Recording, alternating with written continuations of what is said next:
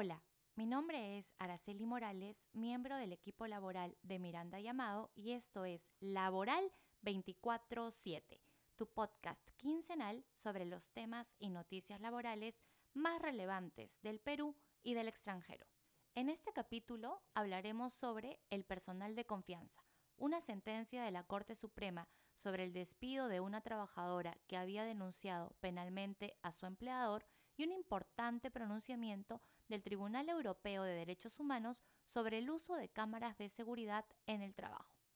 El tema central de este capítulo es el personal de confianza, categoría que también incluye a los trabajadores de dirección. ¿Por qué es importante saber si un trabajador ocupa un cargo de dirección o de confianza?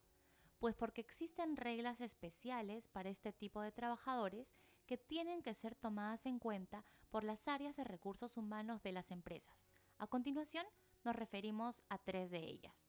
El primer ejemplo son las reglas especiales sobre el periodo de prueba, el cual puede extenderse hasta los seis meses en el caso de los trabajadores de confianza y hasta el año en el caso de los trabajadores de dirección en comparación con los tres meses que son aplicables a los trabajadores ordinarios.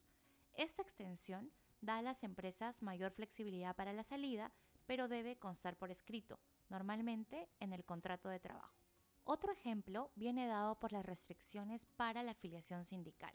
Los trabajadores de dirección no pueden afiliarse a un sindicato, mientras que los de confianza solo podrán afiliarse si el estatuto del sindicato lo permite expresamente.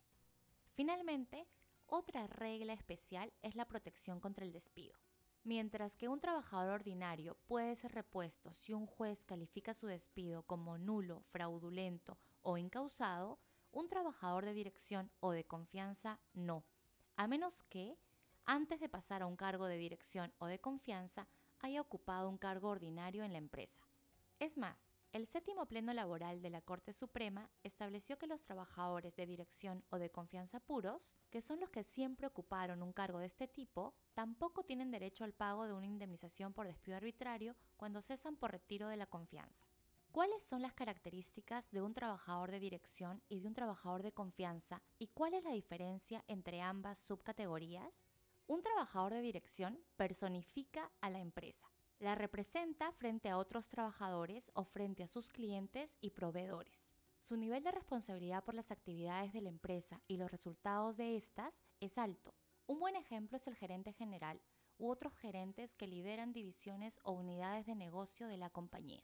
Un trabajador de confianza interactúa con uno o más trabajadores de dirección y tiene acceso a información confidencial o sensible.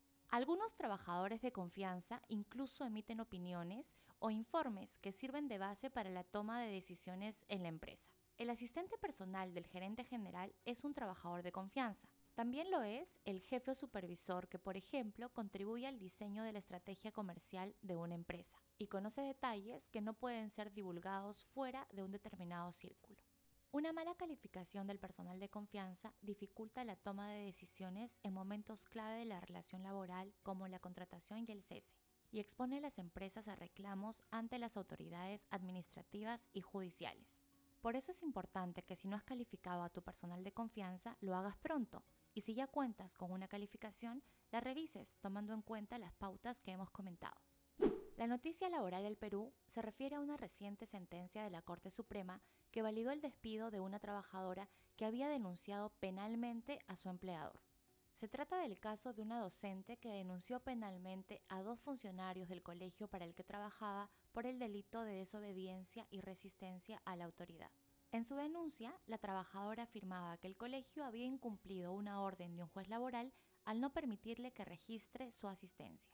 La denuncia fue archivada por la Fiscalía, la cual consideró que la controversia debía ser resuelta por el juez laboral que emitió la orden que supuestamente había sido incumplida. El colegio inició un procedimiento de despido contra la trabajadora imputándole la falta grave de injuria por haber vulnerado el derecho al honor de los funcionarios denunciados.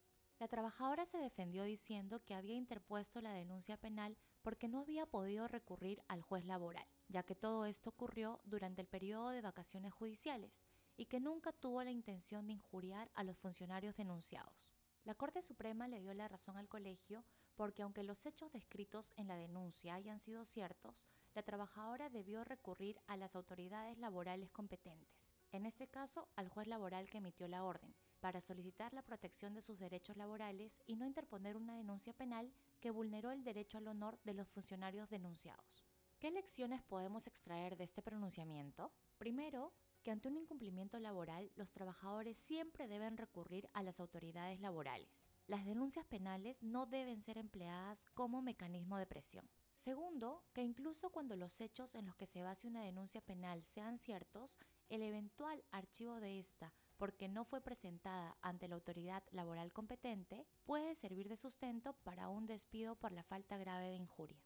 Y la noticia laboral del extranjero viene desde el Tribunal Europeo de Derechos Humanos, el cual ha concluido que la vigilancia encubierta de trabajadores mediante el uso de cámaras de seguridad no vulnera el derecho a la privacidad, siempre y cuando el empleador tenga una sospecha razonable de que los trabajadores están incurriendo en una falta grave. En el caso concreto, cinco cajeras de un supermercado fueron despedidas por hurtar productos. El supermercado pudo comprobar la comisión de la falta mediante grabaciones que fueron hechas con cámaras de seguridad, algunas visibles, otras ocultas. Las cajeras cuestionaron la validez de sus despidos ante los tribunales españoles, señalando que las grabaciones no podían ser usadas como prueba porque vulneraban su derecho a la privacidad y que conforme a la legislación española, el supermercado tenía la obligación de avisarles que estaban siendo vigiladas. Los tribunales españoles le dieron la razón al supermercado, por lo que las cajeras decidieron recurrir al Tribunal Europeo de Derechos Humanos. La decisión del Tribunal Europeo de Derechos Humanos toma en cuenta, además de la sospecha razonable de que se estaba cometiendo una falta grave, lo siguiente. Primero, que solo se hicieron grabaciones en la zona de las cajas. Segundo, que se trataba de una zona de atención al público en la que la expectativa de privacidad es menor que, por ejemplo, en una oficina. Tercero, que la vigilancia solo duró 10 días y que fueron pocas las personas que tuvieron acceso a las grabaciones. Cuarto, que las grabaciones solo fueron utilizadas para verificar si las cajeras estaban hurtando productos. Y quinto, que no había otra manera de comprobar la comisión de la falta. Más allá de las diferencias entre las normas y los criterios jurisprudenciales de los distintos países de Latinoamérica, no debería sorprendernos que estos criterios sean utilizados por nuestros jueces laborales para resolver casos similares en el futuro, en los que es indispensable ponderar el derecho a la privacidad de los trabajadores con los derechos a la propiedad y a la libertad de empresa de los empleadores. Gracias por escuchar este capítulo de Laboral 24/7. Si te gustó, por favor síguenos en Spotify o suscríbete en Apple Podcasts. En el blog de Miranda Llamado podrás encontrar los links a las noticias laborales que hemos comentado. Finalmente, no te olvides de revisar nuestro informativo laboral para que estés actualizado con los últimos cambios normativos y criterios jurisprudenciales. Hasta la próxima.